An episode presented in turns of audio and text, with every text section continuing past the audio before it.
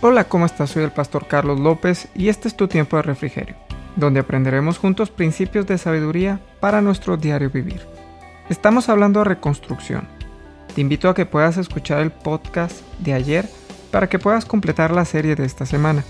Ayer hablamos del corazón, hoy vamos a hablar de los pensamientos, reconstruir o restaurar nuestros pensamientos. El texto clave pareciera obvio en este caso no te conformes a este siglo, a este mundo, sino transfórmate, cámbiate por medio de la renovación de tu entendimiento, de tu manera de pensar, para que puedas comprobar cuál es la voluntad de Dios, que es buena, agradable y perfecta. Romanos capítulo 12, verso 2. Pero ¿de qué tengo que renovar mi pensamiento? De todo lo que no tiene provecho para mi vida. Lo más complicado es encontrar eso precisamente. ¿O qué pensamientos me mantienen esclavo? Hay pensamientos que son culturales, pensamientos de tradición, pensamientos religiosos, pensamientos de ocio. ¿Cómo identifico cuáles pensamientos no provienen de Dios o cuáles son los pensamientos que no me van a bendecir? Vamos a establecer tres parámetros muy simples, de acuerdo a la palabra de Dios, que te van a ayudar a saber si un pensamiento proviene o no proviene de Dios. Número uno, ¿ese pensamiento es bueno?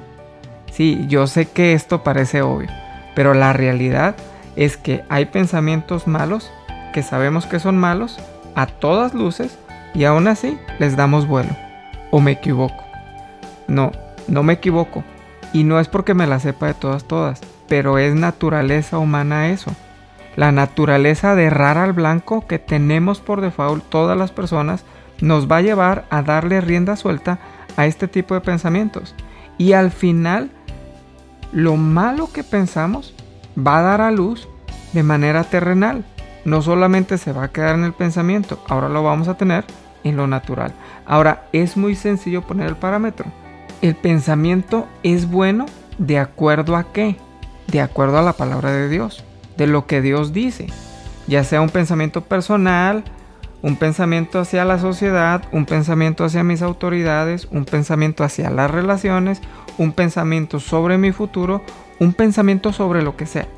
Si lo filtro en la palabra de Dios, entonces sabré si es bueno o malo para mi vida. Número 2. ¿Ese pensamiento me va a llevar a prosperar en mi vida?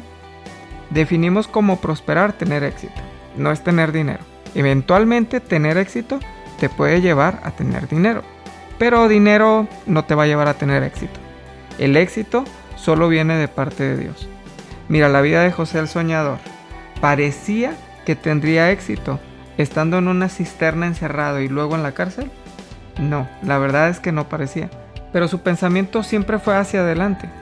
Y al final, eso lo usó Dios para bendecir su vida. Tus pensamientos te están llevando a prosperar o te llevan a tirarte en el pozo de la desesperación. Medita en esto. Número 3. ¿Me saca de mi propósito? Hay pensamientos que no necesariamente son malos, ¿eh? simplemente son pensamientos y ya. Pero muchos de esos nos sacan del verdadero propósito de Dios en nuestra vida. Son pensamientos ociosos. Un pensamiento así eventualmente me va a hacer perder mi tiempo. Te digo algo muy particular, a mí no me gusta que me hagan perder mi tiempo. Hay cosas que son mías, que ocupan mi tiempo y donde yo decido ocuparlo. Sea lo que sea. Pero no me gusta que las personas me hagan perder mi tiempo. Puedo aprovechar para estudiar, leer, aprender, pasar tiempo con mi familia, etc. Un pensamiento te puede hacer perder el tiempo. Y esto es realmente malo. ¿Por qué? Porque no avanzas en el día a día a tu propósito te quedas estancado ahí. ¿Es malo soñar? Claro que no. Hay personas que sueñan, que les gusta soñar. está bien. Es, parte de tu naturaleza también. Pero sabes que lo malo no es soñar, lo malo es quedarse soñando. Porque te quedas ahí y entonces no luchas por tus sueños. Eso es lo malo. Entonces, establecemos estos tres puntos. La pregunta es, en cuanto a esto, ¿Necesito reconstruir mis pensamientos? ¿Mis pensamientos me ayudan a superarme día a día, a cumplir mi propósito? ¿Mis propios pensamientos me impulsan a esto? ¿O hay que cambiar mi manera de pensar?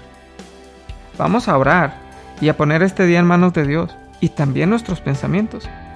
Salmo 139, verso 2 dice, Tú conoces mi sentarme y mi levantarme. Desde lejos comprendes mis pensamientos. Dios conoce tus pensamientos. Dios sabe tus pensamientos. Proverbios capítulo 16, verso 9 dice, La mente del hombre planea su camino, pero el Señor dirige sus pasos. Deja que Dios dirija tus pasos.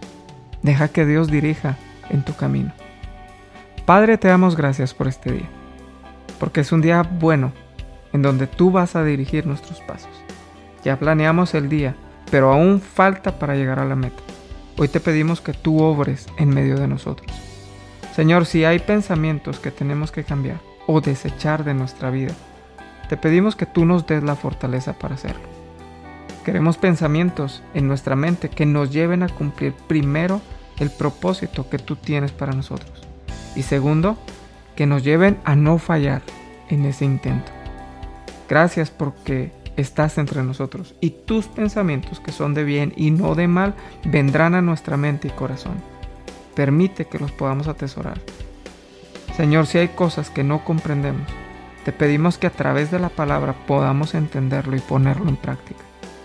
Te amamos, Señor y sabemos que vienen cosas buenas para nosotros. Bendecimos este día.